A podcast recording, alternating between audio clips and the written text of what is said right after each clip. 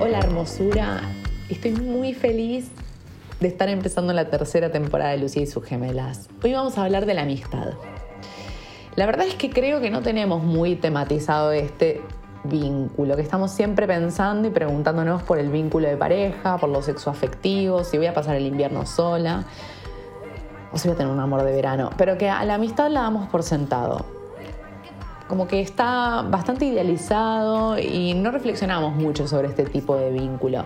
Entonces decidí preguntarles a dos pensadores de nuestro tiempo que admiro mucho. Uno es mi amigo y maestro Pablo Farneda y el otro es Darío Stanriver, filósofo rockstar que amamos. Así que este es un capítulo que tiene data astrológica, donde hablamos sobre Epicuro y la vida comunitaria de los griegos, la necesaria deconstrucción del vínculo de amistad, el encuentro con la otra edad, coger con amigues, ser amiga de tu ex. Espero que este capítulo te guste tanto como a mí, que adoré hacerlo. Pablo Farneda. Hola, Pabli. Yo te quería preguntar por el rol de la amistad. Tengo un poco esta sensación, ¿no? Mm. Que es que eh, hay mucha bibliografía o tenemos mucho eh, expertise eh, como colectivo en esto de los vínculos de pareja, pero que tal vez no tenemos tan tematizado el vínculo de amistad. Mm. Em, y sé que hay pensadores medio ocultos en esto de la literatura hegemónica que hablaron de la amistad. Bueno, ¿qué hay con eso? ¿Qué hay con eso? Hay, hay yo creo que hay mucho para, para escarbar, ¿no? Y que tal vez es una gran oportunidad este tiempo, esta época, en donde necesitamos tanto reinventar vínculos o repensar o inventar de cero, ¿no? Em, Occidente, inevitablemente la tradición occidental va a estar marcada por, por, un relato de lo griego, ¿no? O sea, en principio la filosofía em, es un territorio del pensamiento griego, aunque por suerte ya no lo pensamos solo así y podemos descolonizar también esas ideas, pero tenemos este relato de la filosofía se inventó en Grecia. Eh, y es muy interesante pensar que la filosofía nace justamente en el vínculo de amistad. El vínculo de amistad es el territorio posible para el pensamiento. A mí esa idea, cuando, cuando la fui a lo largo de los años leyendo y comprendiendo, ¿no? como leyendo la filosofía antigua y comprendiendo que si podían pensar era porque eran amigos y amigas, vamos a decirlo también, eh, eso me parece alucinante. O sea, hay una idea muy fuerte en la, filosofía griega que es que la filosofía nace del diálogo, ¿no? Por eso Sócrates lo que hace es conversar, es dialogar y están los famosos diálogos platónicos. Y bueno, ¿qué son los diálogos? Son conversaciones entre amigos. Eh, entonces, comprender que en realidad es la presencia de ese otro que es un diferente a vos, que piensa distinto a vos, que ve la vida distinto a vos, lo que te permite pensar y pensarte, bueno, podríamos decir que es el gran vínculo, el vínculo tal vez más importante para la tradición de la cultura griega, ¿no? La amistad. Después vienen otras formas, toman otras formas. Em, pero vos también sabés que, que, a nosotras nos gusta mucho Epicuro. Amamos Epicuro. Amamos, Epicuro cuando dijiste lo de las amigas. Exacto, ahí por ahí va, ¿no? Porque tenemos que pensar también que la cultura griega fue una cultura profundamente patriarcal y misógina, y en gran medida heredamos ese patriarcado y esa misoginia presente en la cultura griega. Entonces, para los griegos, amigos y pensadores eran varones ciudadanos, eran polites, ¿no? Pero en el siglo III a.C., Epicuro inaugura un espacio, eh, un espacio-tiempo muy particular, que es el jardín, el famoso jardín de Epicuro, en donde, bueno, efectivamente no solo los varones podían ir a filosofar, sino las mujeres también. Y en un punto, Epicuro propone que, que para poder hacer filosofía había que cultivar el jardín entre todos, ¿no? Entonces, de alguna manera también se Cultivar el jardín literalmente, o sea, poner las manos en la tierra. Poner las manos en la tierra para cultivar el alimento que se comía colectivamente. O sea, es un huerto. Eso me parece bellísimo. Es muy alucinante porque está pensado como un huerto el jardín de Epicuro. O sea, le decimos el jardín, pero era el huerto, el quepos, ¿no? Eh, el quepos, también el paradeisos, ¿no? Son palabras griegas y, latinas. Eh, y en este huerto, bueno, había que cultivar el alimento y no podía haber esclavos que trabajen mientras los filósofos filosofaban, ¿no? O sea, acá todos y todas cultivamos el alimento, todos y todas filosofamos. Entonces, a mí me encanta decir que un poco Epicuro es el antecedente de cualquier comunidad eh, anarco que se nos ocurra pensar en la tradición occidental, un lugar en donde se desmantelan las jerarquías entre géneros, se desmantelan las jerarquías de clase, ¿no? Eh, y se funda una comunidad de los amigos y las amigas, que era lo más importante como vínculo para la tradición epicúrea. ¿no? Y digo, fue un proyecto político colectivo que duró por lo menos 700 años. O sea, mm. a ver, entendamos que estos modos de vida produjeron vidas posibles reales, no fantasiosas, ni ideales, como era la filosofía platónica mucho más idealista, ¿no? Eh, Epicuro y, las, y las comunidades epicúreas sobrevivieron en el Mediterráneo por lo menos hasta que el cristianismo se convirtió en religión triunfante y los aniquiló a todos, ¿no? Y los prendió fuego. Fue un modo de vida posible de sostener. Comunidades en donde la amistad era el vínculo central, ¿no? Que había que cultivar para habitar ese espacio. Y después venían las relaciones de pareja dentro del jardín, Después venían las relaciones asimétricas entre maestros y discípulos, pero el primer vínculo era la amistad. A mí me parece alucinante para, pensar que eso no es una fantasía eh, anarcofuturista solamente, ¿no? Eh, me parece que ahí hay mucho. Entonces, la amistad está en el fondo de, de, las relaciones políticas, de las relaciones filosóficas, del pensamiento, y siempre tiene esta condición de que soy amigo porque soy distinto del otro. El otro es mi amigo porque es distinto de mí, no porque es mi igual, ¿no? Eh, o no porque es mi idéntico.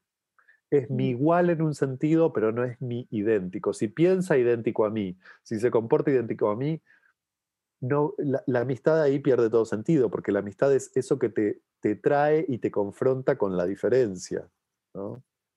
Así que está ahí en el fondo de la historia del pensamiento, en el fondo de la historia de la filosofía, y creo que nos trae muchas cosas para pensar en el mundo contemporáneo.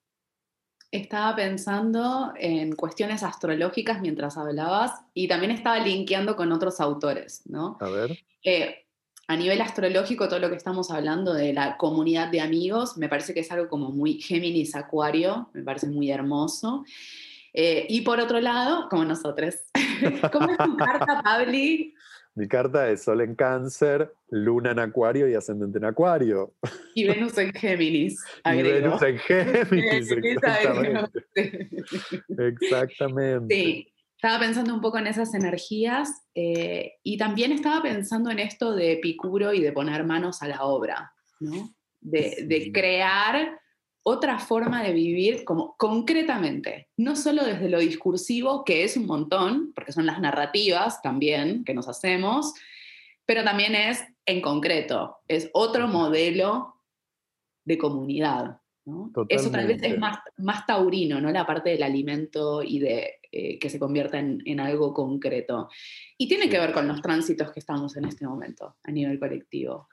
Recontra. Y tiene que ver con esto que vos traes, con lo concreto que podemos llamar las prácticas de cuidado. O sea, mm. la amistad no como una teoría y no como un sentimiento eh, idealizado, sino mm. concretamente con las prácticas de cuidado que sostenemos, que construimos. ¿no? Es interesante porque ahí aparece muy fuertemente esta idea del amor platónico en la antigüedad, ¿no? Eh, y es muy loco en un punto como en un sentido se ha distorsionado esa noción de amor platónico, porque el amor platónico, podríamos decir, originalmente es el fuerte vínculo de amistad y erotismo entre, entre varones, entre filósofos, ¿no? Hay un vínculo corporal y de cuidado del cuerpo, de cuidado de los límites, de cuidarse frente a los excesos, de acompañarse. Esto es primero el amor platónico. Después, nuestro imaginario del amor platónico quedó muy ligado a la media naranja por el mito de Aristófanes, pero claro, no es de Platón el mito, es de Aristófanes, ¿no? Este personaje que aparece en el banquete de los seres humanos como, como una gran pelota con dos caras, con cuatro brazos, cuatro piernas, y que en algún momento Zeus con el rayo los corta a la mitad, ¿no? Y entonces van a pasar su vida buscando su media, su otra mitad, ¿no? Su media naranja. El mito de la media naranja es el mito de Aristófanes pero no es exactamente lo que podríamos definir como amor platónico. El amor platónico está muy ligado al vínculo de amistad y al vínculo erótico, que acá estamos diciendo entre varones, pero que no nos olvidamos que además del jardín de Epicuro, también en la antigüedad griega existían las famosas eh, adonías, las fiestas entre mujeres, ¿no? Las fiestas en donde las mujeres se encontraban Gracias por, traer siempre eh, la data cake, eh, fundamental en nuestras vidas. Absolutamente. Eso siempre. Amiga, pero aparte, porque, no, ni hablar. De hecho, ayer estaba mirando un libro. Acordate que estamos grabando, ojo con lo que vas a decir. No, no, no, no. No, no, te iba a tirar data culta, amiga. Siempre data culta. Acá, no, acá nos hacemos, obvio, obvio. Acá nos hacemos las cultas. No, estaba mirando un libro de Agon Schiele, un artista alucinante austríaco de principios del siglo que tiene unas imágenes que yo digo, wow, cuánta, em, cuánta imagen nos falta en nuestra cultura para los relatos torta y los relatos lesbianos, ¿no? O sea, ¿cuánto necesitamos poner imagen sobre experiencias, relatos y amores que carecen de esas imágenes? y me encontré con un pintor de principios del siglo XX que pinta unas pinturas alucinantes sobre mujeres amándose. Eh, bueno, como las adonías, te, las voy a pasar hoy. Eh, como las adonías, ¿no? Estos relatos de las mujeres griegas que se permitían, sus permitidos, digamos, o lo que les permitía esta sociedad patriarcal, que era armar unos grandes festejos en las terrazas de las casas para celebrar a Adonis, en donde compartían entre ellas, se contaban relatos, tenían sus tiempos de erotismo, sus tiempos del amor entre mujeres, pero además, y esto me parece muy divertido también, compartían sus amantes. O sea, si tenían algún chabón al que llamaban Adonis, su Adonis, ¿no? Eh, se lo prestaban. ¿no? En las épocas de las Adonías era época para compartir amantes. Lo cual me parece también como un relato de amistad increíble. Bellísimo, bellísimo. Sí. Eh, Pabli, ¿y con la astrología cómo te llevas? Bueno, la astrología es. la astrología reparte mi vida. Eh, desde que era muy. De, hecho, desde que era muy niñito, ¿sabes? Como. Yo me acuerdo de tener 8 o 10 años y pedir a mi mamá que me compre en la librería unos libritos muy chiquitos sobre cáncer, sobre mi signo solar, ¿no? Chiquititos que en alguna caja de los libros de mi infancia deben de estar. Y después, bueno, en la adolescencia empecé como a leer más, pero también fue algo que, se fue ampliando y, que lo fui descubriendo con, mis recorridos, incluso académicos, ¿no? En la historia del arte, o sea, vos sabes que, que, una de mis formaciones académicas es la historia del arte, reencontrarse ahí la astrología, de la mano de Avi Barbour, que es un gran historiador del arte que se dedica a las, las imágenes de la astrología. No sabía eso de eh, Avi Barbour, hermoso. Ah, sí, el tipo investiga, por ejemplo, los frescos de unos palacios renacentistas en donde aparecen las constelaciones y él escribe unos textos sobre la astrología. Lo vamos a, a chusmear después juntos. Lo vamos a chusmear, lo vamos a chusmear para nuestros planes maestros. Totalmente. Totalmente, vamos a chusmear a Vivarbur, que, que habla mucho sobre astrología, eh, que le da un lugar académico ya a principios de siglo a la astrología dentro de la historia del arte. Se la jugó, ¿eh? Se la jugó. Se la. Se jugó, a Avi Barbour. Avi Barbour se, se, la jugó con muchas cosas, porque también, por ejemplo, él investiga a principios del siglo XX la, la imagen de la serpiente para las culturas amerindias mexicanas. O sea, la importancia de la serpiente. No, es un tipo alucinante, re poco leído, que está siendo redescubierto en, las últimas décadas, sí. Bueno, me la fui encontrando y, yo un poco, vos eh, sabés algunas de las cosas con las que yo resueno con la astrología. Yo creo que la astrología es un saber necesario de esta época, tan necesario como muchos otros saberes, tan necesarios como la filosofía, como la biología, como las ciencias exactas, como la física, como la astronomía. ¿Por qué? Porque el psicoanálisis, que también amamos el psicoanálisis. Exactamente, como el psicoanálisis, como el tarot, que es a lo que yo me dedico desde hace muchos años. ¿Por qué? Porque creo primero que esta partición, me parece una partición eh, neurótica y colonial entre saberes legitimados científicos y saberes esotéricos, me parece que no nos sirve más pensar en esas claves, como ya no nos sirve más pensar en saberes humanísticos y saberes científicos exactos o biológicos, creo que son particiones que no dan cuenta de la complejidad humana, eh, de la complejidad, o sea, humana, digamos, de la complejidad de lo humano en la complejidad que es la vida. A eso me refiero, ¿no? Por eso necesitamos Necesitamos la biología, necesitamos los mitos, necesitamos la astrología, la, astro, la física y la astrofísica para comprender qué lugar ocupamos en este cosmos infinito en el que estamos, ¿no? Y ninguna ciencia puede darnos una única perspectiva, una única verdad. Creo que es un rompecabezas de saberes. Y la astrología es son estos saberes que justamente nos traen un relato con el cosmos, un relato que nos religa, que nos liga al cosmos, mm. que nos hace pensarnos como seres conectados con todo lo existente. O sea, ¿cómo no vamos a necesitar de la astrología, digamos? Gracias. Se levanta y aplaude. La platea astrológica se pone de pie. Sí, están, ¿sabes qué? Están todos felices con esto que acabas de decir. Bueno, a ver, también es cierto que, yo digamos, defiendo esto viniendo de un campo súper académico, viniendo de CONICET, estando dentro de las ciencias sociales, peleándome con muchos cientistas sociales, eh, como para hacerle un lugar a todos estos saberes. Digo, ¿por qué no? O, Sea, o, Sea, que se puede ser eh, científico y se puede ser místico. Yo creo que los grandes y las grandes científicas del universo, del mundo, han sido grandes místicas también y grandes místicos. Digo, hay que leer las filosofías que se traducen en textos como los de Einstein, digo, mm. en textos como los de, bueno, Baruch de Spinoza, en textos mira, justo lo dije azarosamente, pero ahora que me doy cuenta, pienso en Einstein diciendo, si creo en algún Dios, en el único Dios en el que creo es en el Dios de Spinoza. Y Spinoza era un filósofo que defendía la posibilidad de pensar a Dios como la naturaleza, en un contexto donde eso no existía. Yo soy de la religión de Spinoza, me di cuenta con tus clases. Recontra, Con tus clases le puse marco teórico, dije, ah, yo soy claro, pero no lo sabía claro, o lo intentamos, ¿no? Como Espinosa nos marca una brújula y es como decir, che, vayamos por acá.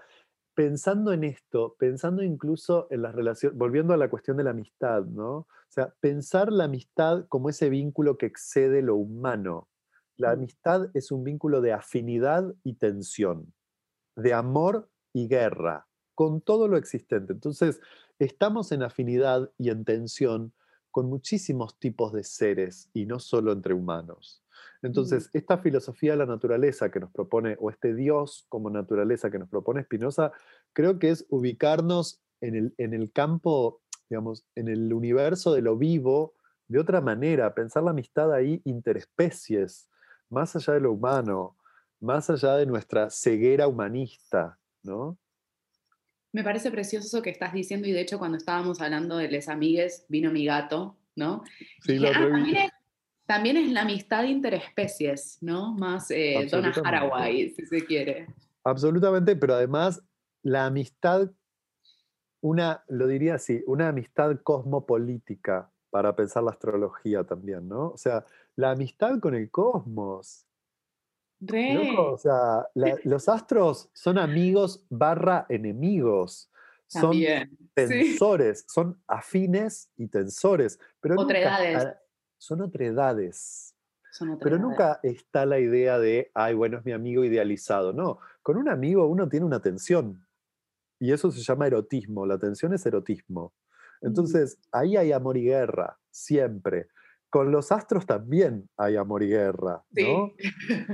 Es hermoso pensar esta relación de amistad cósmica o cosmopolítica, ¿no? Como salida del lugar del el vínculo interhumano tan agobiante y tan neurótico, además, como no damos más de neurosis. ampliemos ahí las, los quilombos. Sí, yo tengo una sensación eh, que es que buena parte de esa neurosis tiene que ver con nuestra vida urbana eh, y nuestra vida desconectada con la naturaleza, la naturaleza que nos rodea y la naturaleza que, somos también, ¿no? Pero bueno, eso es para, para otro podcast. para, mí, podcast. podcast más. Totalmente, pero no deja de estar en resonancia con esta cuestión de la amistad, ¿no?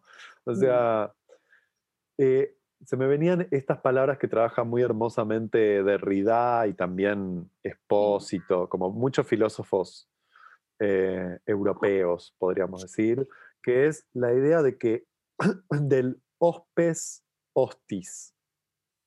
En la palabra hospitalidad está escondida la palabra hostilidad. Y no es una sin otra, porque el amigo es el enemigo, porque siempre hay tensión. El problema es que nos quedamos en un mundo tan reducido a los binarismos y a las dicotomías que entonces yo tengo mis amigos y después está mi enemigo radical. Y en realidad, bueno, todo es más complejo que eso, ¿no?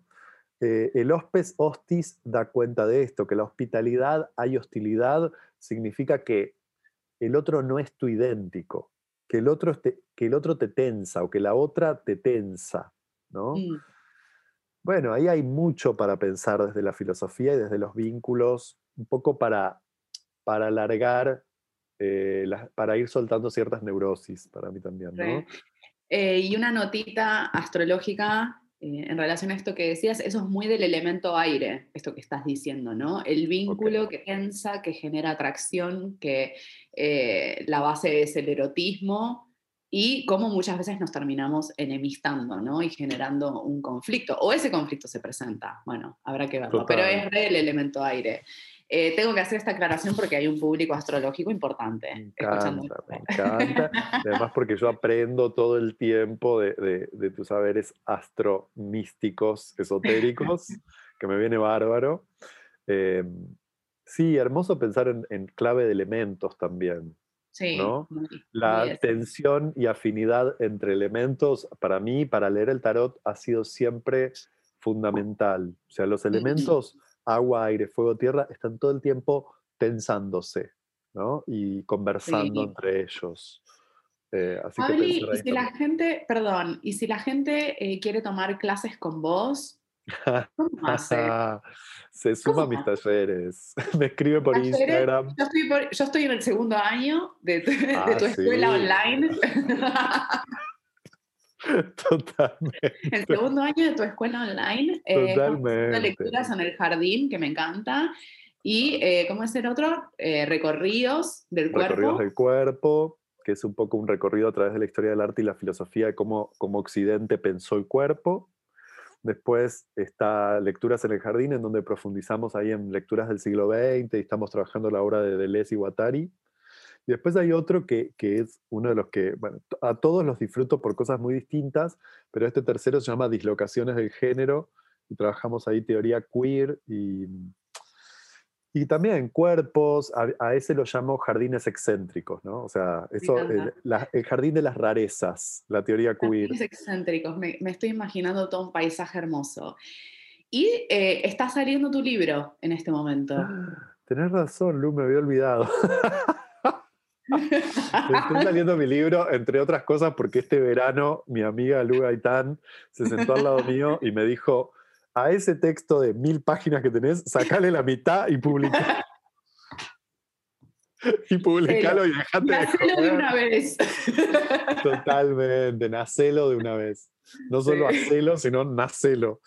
Nacelo también. Y estábamos ahí en Pinamar, en el mar, flayándola, y nos pusimos los dos con la escritura. Total, total. así que tengo una deuda inmensa con ese impulso de Lu para publicar y vos este sos libro. alto estímulo para mí, ya sabes. Es Amo, mutuo, amo, amo. mutuo. Y quiero que la gente lo sepa porque sos una persona muy importante en mi vida. Ay, sos hermosa. Ay, sos Eh. hermoso, boludo. Bueno. Ay, ahora ya colgaban, colgaban tirándose flores. Bueno, Pabli, eh, gracias por tu participación estelar en este podcast. Lindo. Placer, placer estar acá, Gracias. visitarte en tus propios jardines, que me invites a tus jardines es un placer Sí, y además ahí seguiremos tejiendo los jardines en conjunto. sí, me encanta eso de los jardines. Amo. Re. Te mando un abrazo inmenso.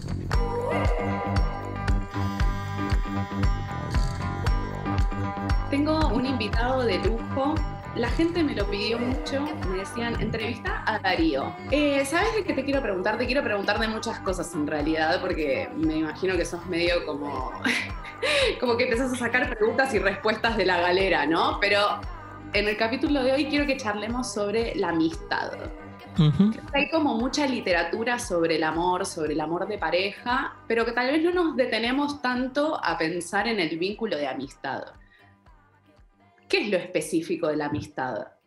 Bueno, tal vez este, das en el clavo que el gran problema de la amistad, este, al igual que, que con el amor, es tratar de encontrar la especificidad, ¿no? Este, de encontrar las, las fronteras conceptuales, que a mí me gusta a veces llamarlas alambradas conceptuales, porque lo que hacen es, te dejan tranquile en el sentido de que al interior de esa alambrada vos sabés que todo está debidamente definido, pero ni bien algo te hace ruido y querés sacar la mano, la alambrada pincha, o sea, este, no te permite salir, termina siendo eh, un e- enclaustramiento hasta carcelario en algún punto.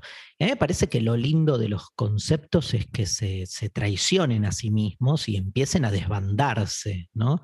Este, cada vez más estoy convencido que el futuro nos encontrará en la ambigüedad, Y que esa ambigüedad este, se da, entre otras cosas, entre estos estados de ánimo, ¿no? Entre estos temples o sentimientos. Este, ¿Cuántas veces nos preguntamos acerca de la amistad por su frontera conceptual? Por ejemplo, con las relaciones familiares o por ejemplo con las relaciones amorosas. Este, me parece que hay, y, y- ni hablar con las relaciones laborales, digo, so- son como, para empezar al revés, hacer como, como se dice en teología, una teología negativa, que es no hablar nunca de Dios, sino de lo que no es. Acá es lo mismo, ¿no? Como por la negativa te diría que la amistad este, está todo el tiempo viendo sus límites ambiguos con esos tres ámbitos. ¿Qué es la diferencia de una relación contractual, que puede ser una relación laboral, ¿no? Específicamente, ¿qué la diferencia de la relación amorosa? Gran tema, ¿no?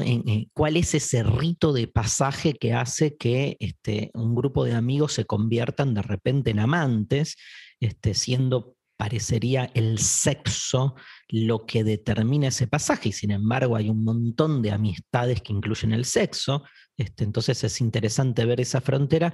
Y la familiar me parece la más compleja, ¿no? Porque hay todo un gran debate, hay, un filósofo que es mi amigo y mi amante, además, que se llama Derrida, que se murió y que por eso puedo decir abiertamente que es amigo y amante, que él en, en Políticas de la Amistad, imagínate, escribió todo un libro y no es casual que a la amistad le antepuso la palabra política, este, se pregunta sobre la relación entre la hermandad y la amistad, porque parecería que cuando uno quiere mucho a un amigo, dice, te quiero como a un hermano. Y entonces esa fraternidad parecería que está como trayendo un elemento mayor, de, de mayor fusión o cohesión, pero al mismo tiempo al hermano uno siempre le dice, "N- a vos no te elegí. En cambio, la amistad tiene como ese elemento supuestamente democrático que uno cree que elige a sus amigos, ¿no? Me parece que en esas tres fronteras se juega algo de la especificidad de la amistad. Ahora, como soy buen alumno, te contesto, sin embargo, la definición o si querés lo que a mí me, me- me cautiva de la amistad, yo creo que es una manera de comprender problemáticamente nuestro vínculo con el otro. Mm, Eso es la amistad, la manera en que nos problematizamos el modo de vincularnos con el otro. O sea que el encuentro es un encuentro con la alteridad, el vínculo de amistad. Es un encuentro con la alteridad que todo el tiempo lo está tratando de disolver y en vez de bancar la, de, bancar este, la situación, ¿no? la parada, como se dice, de bancar la parada, que es este, eh, conectar con la alteridad del otro, estamos todo el tiempo con los amigos tratando de que se parezcan lo más posible a nosotros, proyectando en el amigo más lo que habla de nosotros o de nuestra necesidad que aquello que el amigo trae desde su otredad, desde su alteridad. O sea, en general pensamos en la amistad como una relación con los propios, con los prójimos, o sea, los próximos. No nos olvidemos que la palabra prójimo viene de proximidad y no con el extraño. A mí me gusta mucho un texto de Nietzsche en el Zaratustra que Nietzsche dice, yo no les aconsejo el amor a los próximos, al prójimo, sino el amor al lejano, dice, ¿no? Porque ahí se juega el verdadero amor, que es como la diferencia del lejano básicamente te transforma. Digo, si uno es amigo de aquellos que piensan como uno, sienten como uno, desean lo mismo que uno, consumen lo mismo que uno, esa amistad se reduce a una relación masturbatoria de uno con uno proyectado en el otro. En cambio, ese amigo, ese esa alteridad que todo el tiempo me perturba, yo creo que en términos de amistad me es mucho más nutritivo, por decir así, o sea, me, me, hace crecer más, este, pero me hace crecer más porque incluso yo creo que no se crece sino desde el conflicto, digamos. Entonces, hay una necesidad, hasta te diría, ansiolítica, farmacológica de, de disolver el conflicto y entonces reproducir amigos que no son más que fotocopias de uno. Pues sabes que Aristóteles en un momento define al amigo y dice, entre las tantas definiciones, dice, es mi otro yo. Mm. Y yo suelo mucho romper las pelotas con que todo se juega en cuál de las dos palabras subrayas. Si ese mi otro yo, en, en ese mi otro yo, vale más lo que tiene de yo o lo que tiene de otro, porque me copa decir que es mi otro yo, pero no en relación a lo que tiene de yo, o sea, a lo, en relación a lo que se asemeja a mí, sino a que siendo parecido a mí, me empieza a desafiar desde su alteridad, ¿no? Entonces, esta imagen de la amistad, por lo menos es la que a mí más me cierra. Yo cuando trato de vivir mis experiencias amistosas, voy por ese camino estaba pensando varias cosas mientras hablabas. Una es que tengo la sensación de que a través del vínculo de amistad, que es justamente un vínculo con lo diferente, terminamos reconociendo nuestras diferencias internas. ¿no? A mí me gusta pensar bien al modo Géminis, que tenemos gemelos o gemelas adentro que quieren cosas diferentes, voluntades distintas, a veces incompatibles, y que a través del vínculo de amistad me encuentro con eso gemelar. ¿no? Como algo de eso. Yo tengo, este, yo soy Géminis. Vos sos Géminis. Pero, pero no hay gemelos. Acá adentro habitan multitudes, te voy a decir. Una, una, legión. Una legión. Este, ¿Vos te acordabas de un programa muy noventas eh, de Juana Molina, el de Juana y sus hermanas? Sí, sí. Obvio, obvio. Para mí es, es la vida de Géminis como todos esos personajes medio bizarros también. Están todos viviendo acá adentro, son una legión, son exactamente 666 los que vivimos aquí adentro, que es el número del demonio, ¿no? Básicamente. Pero me parece que, mm, que, que, básicamente eso que llamamos en Occidente la identidad es básicamente la imposición arbitraria de uno de los tantos fragmentos que nos constituyen o facetas como si fuese la detentativa de nuestra naturaleza más propia. Digo, la, la, lucha interna entre la gemelidad infinita. El problema es que hay una de esas facetas que siempre termina totalizando al resto, ¿no? Y, desterrando a, esos otros que quedan ahí pululando. Entonces yo creo que la, amistad es como una manera de, volver a fragmentarse uno mismo, este, porque e, ese amigo, esa amiga te exige ¿no? estar permanentemente peleándote contra tu propia calma, tu propia tranquilidad. Obvio que no es la concepción de la amistad hegemónica, hay que siempre dejar en claro eso, estamos hablando con Lucía de una amistad deconstruida que como se deconstruyen otros vínculos, en este caso lo propio de la deconstrucción de la amistad es entender que es más amigo el supuestamente enemigo que el clásicamente amigo, ¿no? Esta idea, Nietzsche tiene otro, otra frase, Nietzsche trabajó mucho la amistad, este, fíjate qué loco que es de lo que menos se sabe, ¿viste? Con estos autores pasa un poco eso, pero digamos, en, todos sus libros tiene este, parágrafos dedicados a la amistad.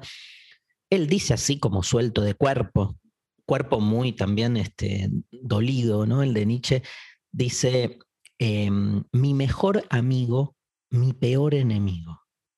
Mm.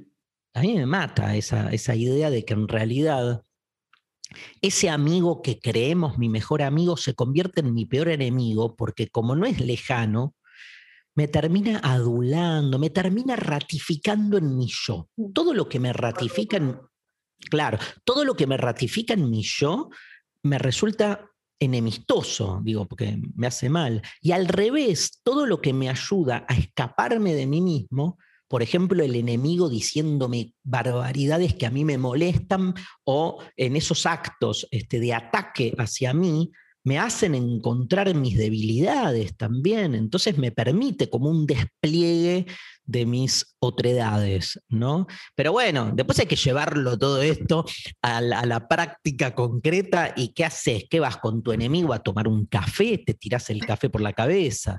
Este, pero por eso hay que ampliar un poco el registro de la amistad. Tal vez la amistad no es más como hasta ahora, es, esta especie de relación, ¿no? Como protofamiliar ¿Qué es esto de un, hermano este, no, sanguíneo? Y también esta conciencia que también yo la, la socavaría, la cuestionaría. Esta cosa de un amigo es el que está siempre predispuesto, toda esa paja, ¿viste? De que cuando terminas entendiendo que este, más que un amigo estás buscando un, secretario, ¿entendés? Como una especie de asistente. ¿Algo qué? Utilitario. Claro, pero encubierto por un sentido del desinterés. Viste que las dos palabras que se asocian a la amistad es una relación desinteresada e incondicional. Amo. tenemos un tema con el amor incondicional. es muy amo, obvio. Amo, amo lo incondicional y lo desinteresado. Amo. No le creo a nadie. O sea, amo lo que no le creo a nadie, lo, lo, amo como horizonte, ahora que nadie me venga, viste, a decir, porque no es que no le creo a nadie, significa, es, notable como uno se recubre de relaciones incondicionales y están absolutamente condicionadas o este, desde el desinterés y siempre estás persiguiendo un interés, un, un interés aunque sea, no sea un interés nocivo, pero un interés para uno. Pero bueno, eso, de construir la amistad, por ahí nos llevaría a otras prácticas amistosas. Me copa más, ¿viste? Yo qué sé, tiro una, no, no para que la charlemos porque no es el tema, pero las redes han cambiado la... la forma de vivir la amistad. Obvio, obvio. O sea, uno puede tener amigos en, en, las redes con los que nunca se ve en persona y que suscitan en vos algo, ¿no? Pero hay que animarse a salirse de esos espectros nominales, conceptuales que nos vienen rigiendo desde toda la vida, ¿no? Como el amigo, es como este, el amor, ¿no? La verdad, esos grandes valores, diría Nietzsche, este, que son, Nietzsche decía, derribar ídolos. Esa es la tarea de la filosofía del martillo, ¿no? Sí.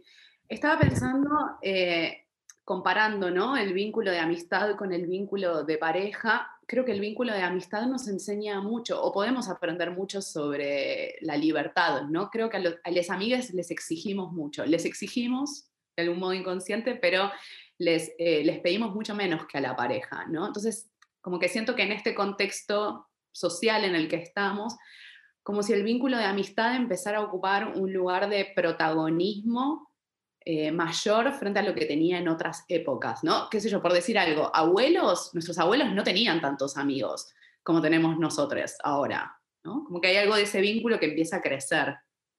Ojalá, y ojalá que el crecimiento del vínculo amistoso se vaya depurando también, ¿no? De los mandatos de la amistad tradicionales, que digo, no, no, no distan de ser en ese sentido diferentes a los del amor. Sí podemos ver, a favor de lo que estás diciendo, como algunas características que nos pueden hacer pensar a la amistad, incluso como una manera de subvertir el amor, digamos. ¿Qué pasa si el amor toma el modelo de la amistad?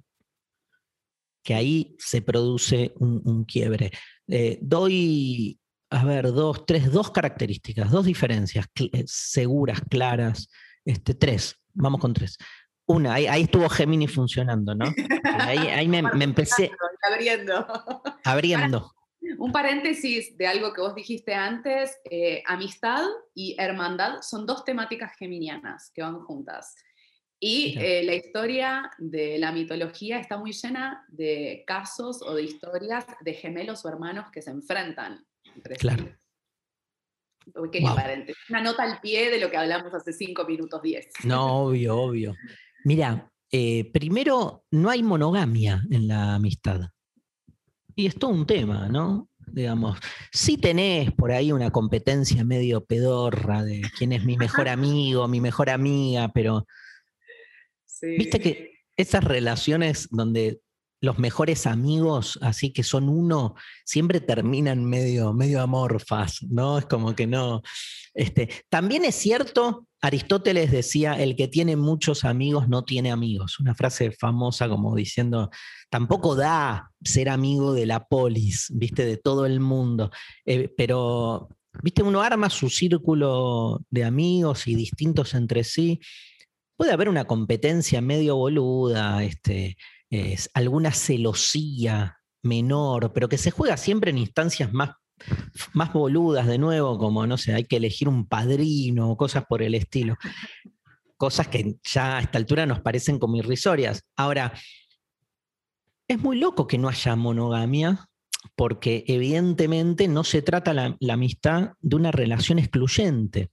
Lo excluyente no es constitutiva como si la idea del amor hegemónico, que con su ideal pedorro de la fusión, lo que hace es este, convertir la exclusividad en un valor. Acá, como mínimo, la exclusividad es un problema. Entonces, este, nos enseña a amar de manera divergente. Es un montón. O sea, todos los que yo sé que la gente que nos está escuchando se supone que es más del palo, pero no importa. Pero ponele. Más, del palo. Pero ponele, todos los que tienen algún resquemor o algún conflicto interno con eh, salirse de la monogamia, ya lo hacen en la amistad. Sí. Pero van a decir algo. van a decir eh, qué pasa con la sexualidad y qué pasa con les hijes, si los hubiera. Ahí vamos a eso. Segundo, segunda característica. Dale, ahí, la retomamos. Así yo pongo las tres características primero. No hay una institución como en el amor, no hay una institucionalización de la amistad en nuestro sistema jurídico. El amor sí se llama matrimonio, que no es lo mismo que monogamia, el matrimonio es monogámico, pero el matrimonio es una institución sociojurídica que tiene otras lógicas, que sí la hay en, como decía al principio, las relaciones laborales, ahí sí, yo que sé, hay sociedades. Pero vos te peleás con, una, con un amigo, con una amiga, y no hay un juicio por divorcio, ni separación de bienes, ni nada, pero básicamente porque no se conforma una unidad administrativa. Esto es lo que hay que entender del amor. Digo, en ese mm. sentido, cada vez nos queda más claro que la monogamia no es un problema afectivo, sino político. Es una, nada, es otra cosa, es un sistema de, circulación del poder, en realidad de apropiación del poder, pero que tiene que ver con eso, con un, un, orden económico, más que político, económico, productivo. Entonces, la amistad, al no tener la institución matrimonial, también permite una cosa más liviana, más de entrar y salir. O sea, está todo. Yo tengo un amigo al que lo, lo, cancelé por un tiempo, pero porque me rompió las pelotas, ¿viste? Y nada, o sea, no, no, nada. En todo caso, es entre nosotros el acuerdo que hay.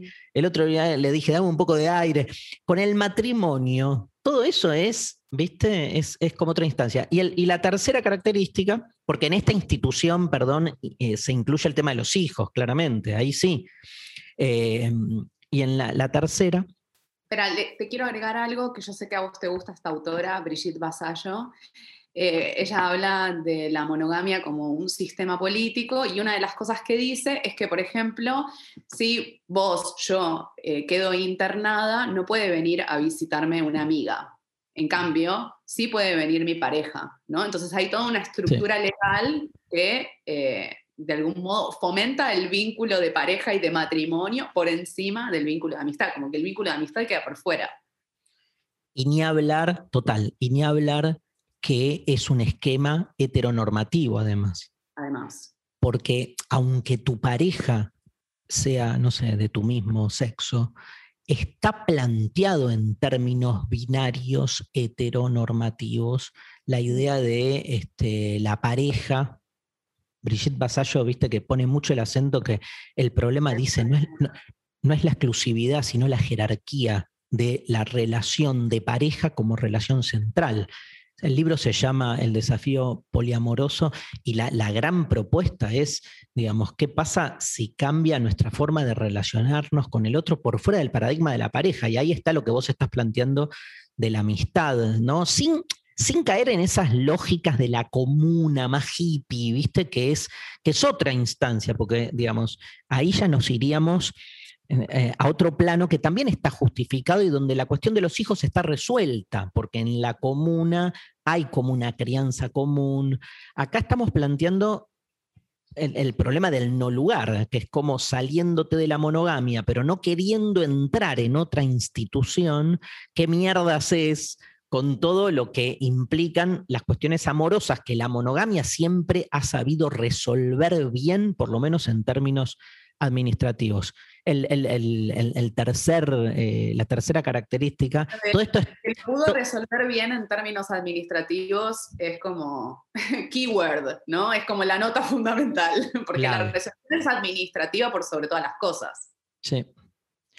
Sí, y, y cuando funciona bien, vamos a rescatar este, eso, digamos cuando funciona bien un vínculo monogámico, tal vez está mal puesta la palabra ahí. Digo, este, uno puede tranquilamente, yo qué sé, estar con una pareja y no estar con nadie más.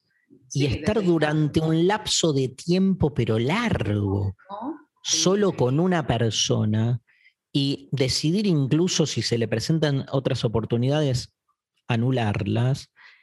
Y está todo bien digamos. Está todo bien en la medida en que eso no sea mandato, coacción, y sobre todo en que uno no ingrese en la lógica institucional política de la monogamia. Digamos, yo puedo tener una pareja hoy monogámica y ser un crítico despiadado a la monogamia como orden de sujeción porque lo que no acepto es esa sujeción naturalizada como forma correcta del vínculo normal. Me peleo con eso. Después hacemos lo que se nos canta el orto. Estamos solo los dos, ampliamos, pero ya es otra libertad, ¿viste? Porque si no, se hace, de, porque esto también pasa, digamos, hay muchas este, gente que sale de la monogamia y todo lo que huele a estar eh, en una pareja de a dos es visto como este, conservadorismo. No, para mí hay más conservadorismo en la normativa y en eso me parece polémico esto, pero me parece más conservador, no sé, un acuerdo poliamoroso demasiado estricto y que rija más la burocracia normativa que el deseo. Eso me parece más conservador, mira lo que te digo. que una pareja que este, tenga mayor libertad, pero decida estar juntos y no este, incorporar a un otro en el, en el vínculo. Sí, re. Eh, el vínculo, volvemos al vínculo de amistad. Está bueno porque yo te empecé preguntando por el vínculo de amistad y nos fuimos para la pareja. Se ve que están Escúchame, pero espera que la, gente que está escuchando va a decir, hay un tercero, porque había una tercera característica, pero ya es la que más te interesa, yo lo sé, así que no, eh, eh, el sexo, claramente. porque la, tercera, la tercera característica tiene que ver con eso, Lu, que es por qué cómo, más allá de las experiencias personales, voy a decir esto y muchos van a decir, ay, a mí no me pasa, pero de nuevo, digamos, volvamos sobre eh, estructuras que estamos como caracterizando. El sexo sigue oficiando como rito de pasaje. ¿Qué significa? ¿Qué es un rito de pasaje? Un cambio entitativo en el tipo de relación que tenemos. Si vos y yo somos amigos, como lo somos, podemos decir ahora, y un día, y un día cogemos, hay algo del vínculo amistoso que muta hacia otro tipo de relación, mm. amorosa, llamémosla como quieras, incluso este, todos los que van a saltar ahora diciendo, yo tengo un montón de amigos con los que cojo, fíjate que ya cambió, porque ahora es amigo que, con el que coges, ya no es un amigo nada más. Digo, lo que se pierde, lo que no acepta la amistad es la inclusión del sexo. Y si la acepta, tenés los casos en que te vuelves novio, pero en, los casos en los que se pretende, digamos, este, rescatar a la amistad y decir, bueno, no es para tanto el rito de pasaje porque se puede tener sexo con amigos, Lamentablemente en tu lista de amigues, todos los amigues con los que garchas son amigos con sexo, o sea que ya tienen otra característica. ¿Cómo salimos de esto, querida Gaitán? no lo sabemos, no lo sabemos. Eh, yo estaba pensando, un poco volviendo para atrás, eh, que por ejemplo cuando se termina una relación de pareja, bueno, normalmente vamos a terapia, o no sé, eventualmente nos divorciamos, eh, entonces hacemos un proceso de duelo y también eventualmente hay un proceso legal que le pone final. Creo que no pasa lo mismo cuando se termina una amistad, ¿no? Primero que no sabemos lidiar con eso, tengo esa sensación como si no estuviera ese saber colectivo de duelar una amistad. Y también, ¿en qué momento uno dice, se terminó este vínculo? ¿Te sentás un día y decís, ya no somos más amigues, como a veces, eh, como puede pasar con una pareja, por ejemplo? Claramente no, salvo que existiese un acontecimiento concreto, ¿no? Como una traición o una pelea. Eh, pero sí es cierto, se va como distendiendo, se va como eso, se va alejando uno del otro em, y en algún momento sí, se, corta. Cuesta más em, y sobre todo porque, digamos, queda siempre presente esa presencia del otro que te permite como reconciliarte en cualquier momento. Vos podés tener eh, amigos que no ves durante un tiempo, es como que la amistad se va enfriando y un día lo llamas por teléfono y está todo bien. este, con, el amor, y más con el amor monogámico, imagínate, imposible eso, o sea... Te borras unos meses, olvídate, ya fue. ya está. El gosteo es insoportable, ¿viste? Pero bueno, de nuevo, eso que vos podés plantear como un disvalor podría ser un valor positivo para las relaciones amorosas, sobre todo para aquel que quiera tener una relación con el amor desde ese lugar. Yo qué sé, yo no. O sea, a mí me gusta el amor romántico, digamos, lo combato en sus manifestaciones abusivas, este, mm eso en, su, en, sus formas este, de, anulación del otro, pero digamos, este, tengo como una especie de melancolía amorosa infinita, que es que este, siempre estoy pretendiendo que el amor me, nada, me, me, encienda, me saque de mí mismo, me, implote. Este, no es algo. Ahora, eso no me, no, no, no me genera tampoco la, la, la, ceguera de no ver todo lo que también tiene de choto. Pero después hay un montón de gente que tiene otra relación y eso es muy, muy personal. O sea, yo cuando ahondo en por qué tengo esta forma de, experimentar el amor, te encontrás con tu familia, con tu historia, con un montón de cosas, ¿viste? No hay recetas este, universales. Ahora, hay mucha gente, y sobre todo, como decís vos, más joven, que tiene un vínculo mucho más este, liviano con las relaciones poli, y entonces, este, eso que ahí sí la amistad se vuelve modelo, y eso que a nosotros por ahí, que aunque no somos de la misma generación, sin embargo sí lo somos frente a los más pendejes, ¿viste? Que están desde otro lugar relacionándose amistosamente, a nosotros nos cuesta más. Así que yo sí estoy de acuerdo con vos eh, que la amistad puede ser un modelo como para repensar lo amoroso. Eh, para mí sí. A mí, por ejemplo, en este pasaje me cuesta bastante ese pasaje de amigues, eh, coger, eso no lo, tengo muy aceitado. Sí me parece mucho más sencillo, por lo menos en mi caso, de repente tener un vínculo sexoafectivo con alguien y que después eso se convierta en una amistad, me parece un pasaje lógico eh, y muy orgánico, porque, porque si estuvimos vinculados íntimamente no podemos ser amigues ahora, ¿no? Y acompañarnos en la vida.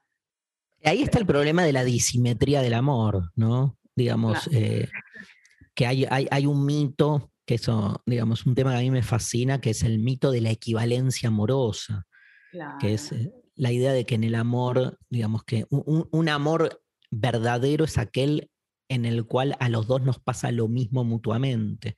Como que si yo te amo 50, vos me tenés que amar 50 para que el amor sea sano, ¿viste? Y, el amor nunca es equivalente. Eh, eso genera roles y situaciones de, de, búsqueda infructuosa para con el otro, esa desproporción, esa injusticia hace que el amor sea el amor, digamos, si, si todo encajara y fuera equivalente, este, no, no, ni siquiera sería amor, ¿viste? Sería una cosa así parsimoniosa, sería un ribotril más que, eh, o sea, porque lograría su, objetivo. Eh, y creo que, bueno, eso, ¿no? Como que esa, esa situación después, cuando lo llevas al, desamor, eh, es donde, digamos, cuando uno se pregunta por qué me duele tanto, este, lo primero que tenemos que hacer es deconstruir esa equivalencia ilusoria previa. Digamos, yo qué sé, a mí las veces que me dejaron este, eh, ocupando el rol del dejado, eh, lo primero que hice, y fue una manera de, sublimar, ¿no? de, duelar también, es darme cuenta que antes, cuando éramos pareja, este, ya había esa disimetría y, reconocer que el otro no me amaba como yo sí la amaba. Y entonces eh, es, como, bueno, nada, es como asumir de otra manera este, que así fuese. Entonces, digo, esto me parece que tiene como una implicancia. Vos, a vos te deja de pasar algo con alguien en términos sexuales, pero tenés un vínculo afectivo importante y amistoso, pero la otra persona te quiere garchar, boluda, o sea, quiere estar con vos, quiere continuar quiere continuar. entonces, ¿qué? O sea, hay uno que padece, hay uno que se la...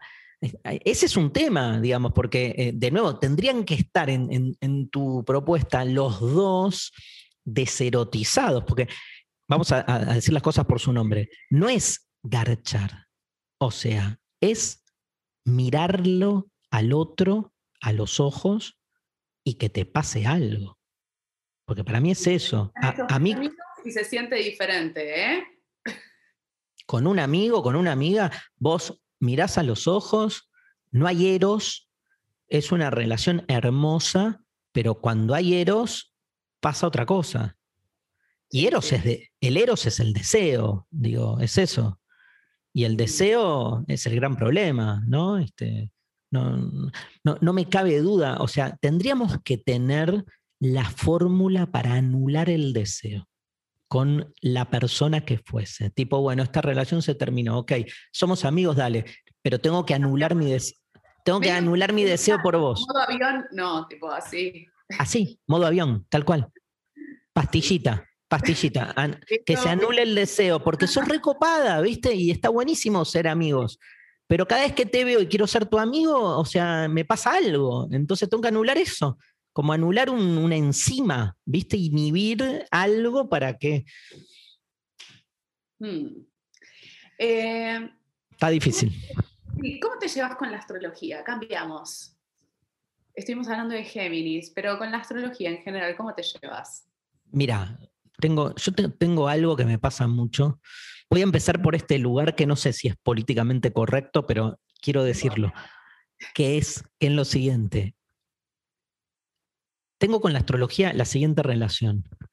Me enferma y me pone muy del orto, muy del orto, la gente anti-astrología. O sea, me molesta mucho la el gente la gente que está escuchando este podcast en este momento está... el encono, el encono sobre, digamos, sobrepasado, como la demasía del encono contra la astrología. Eso me genera una empatía importante con la misma, sobre todo porque me pongo a pelear contra los que se pelean contra la astrología. O sea que en esos términos reactivos la rebanco y después tengo un montón de argumentos para bancarla.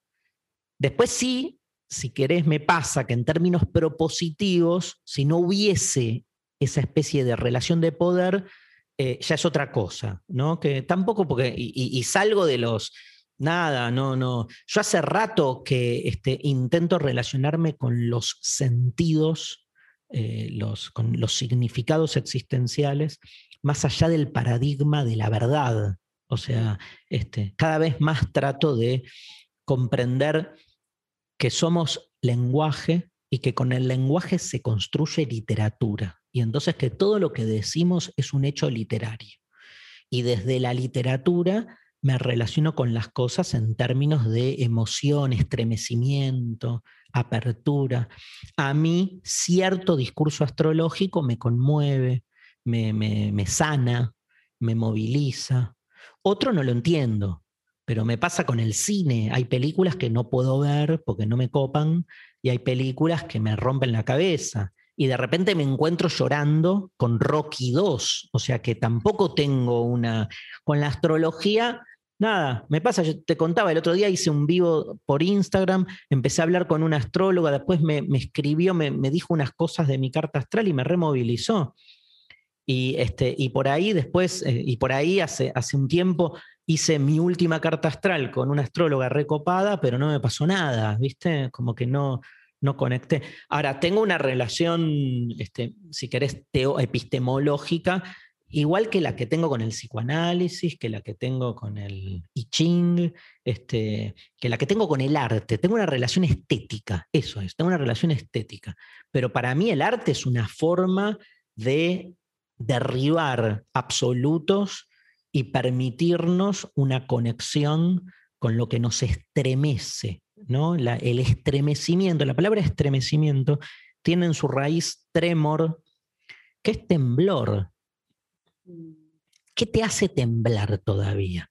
A mí a veces cuando me hago la carta o algo, todavía eh, escucho cosas y, ¿viste? Tiemblo. Y no porque crea que es verdadero o no lo que me dicen, sino que lo que me dicen viene de afuera y este, me genera como una reacción corporal que ni siquiera manejo. Entonces digo, acá está pasando algo, ¿viste?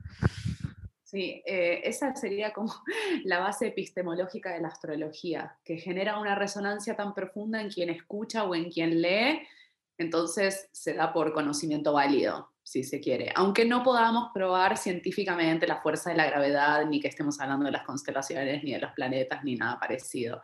Porque bueno, es como eh, simbolizamos el cielo, básicamente, con la astrología, sin entrar en demasiados detalles técnicos que sean aburridos.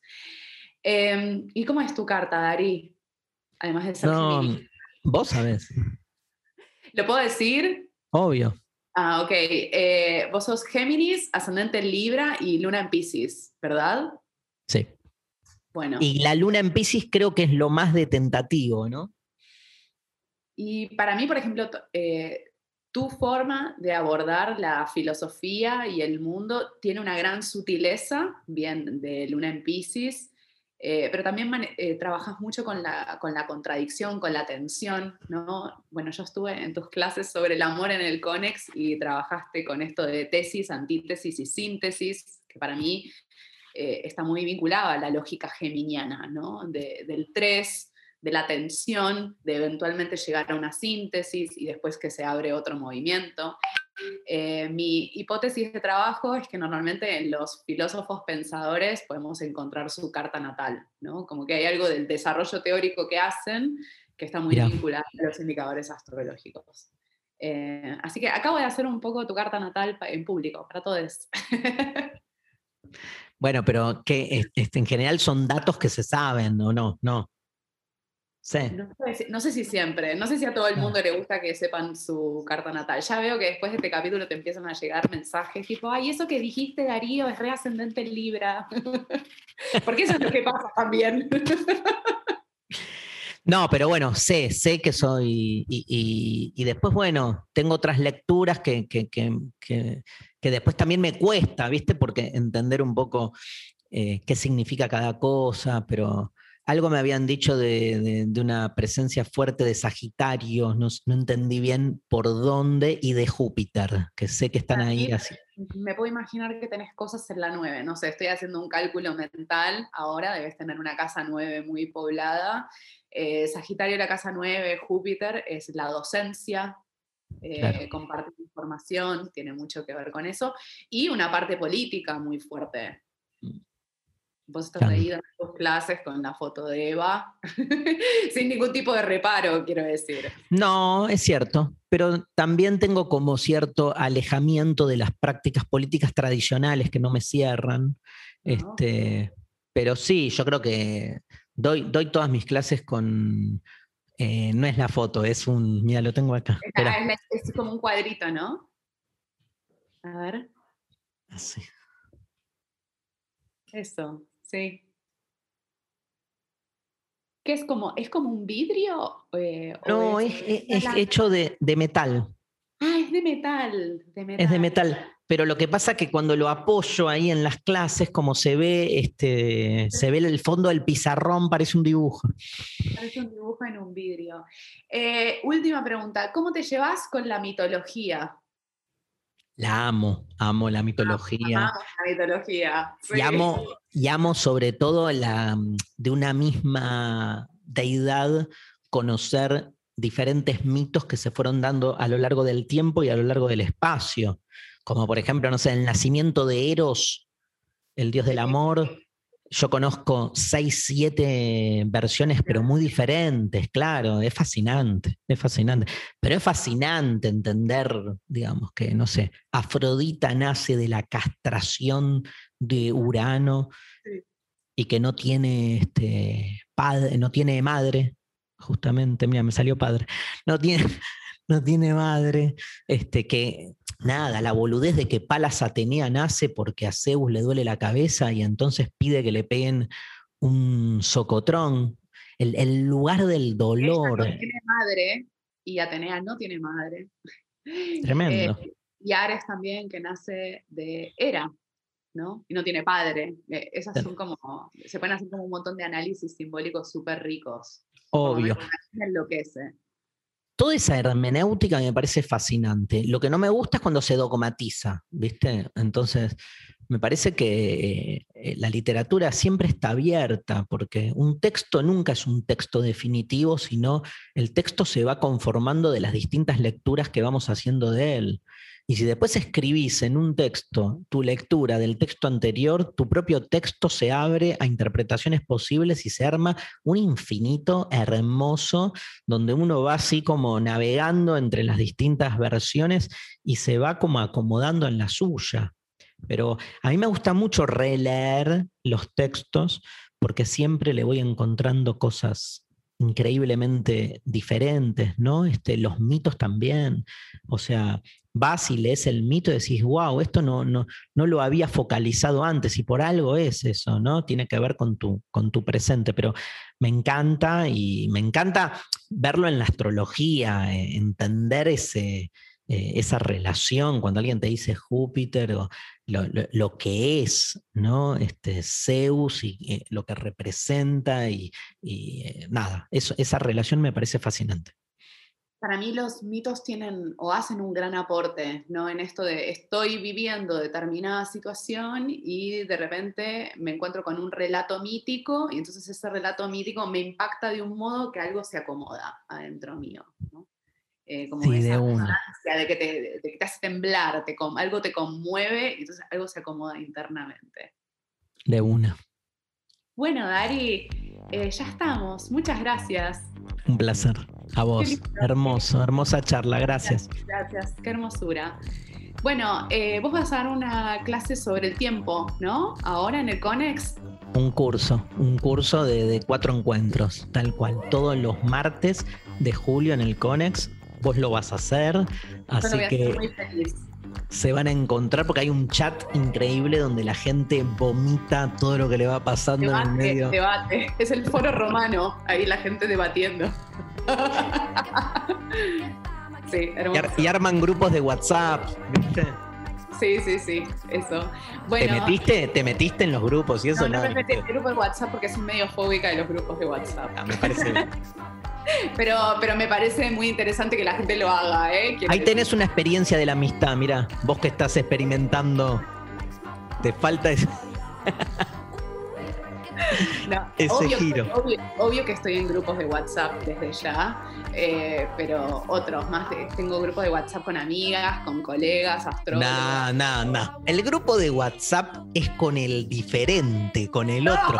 Metete en el grupo ese. Yo tengo grupos, no creo que ninguno de mis compañeros del secundario escuche alguna vez este podcast. Que, pero te digo, yo estoy en. Yo no puedo creer las cosas que ponen pero no, no, no solo no puedo irme, este, me exijo quedarme porque necesito este, confrontar todo el tiempo y de repente me, con me identifico con un montón de cosas y digo, no. Bueno, hermoso, gracias. Adiós. The separation of a thousand holes. Ooh, goodbye, my goodbye, my get the life. Gotta get ooh, makes my body dance for ya. Ooh. Gotta get a ooh, my goodbye makes my body dance for ya. Ooh, my goodbye, my goodbye, my get the life. Gotta ooh, makes my body dance for ya ma che va, ma che va, ma che bella Gotta get a ooh, ma che va, makes my body dance for you. Ooh, ma it va, make it va, make it bella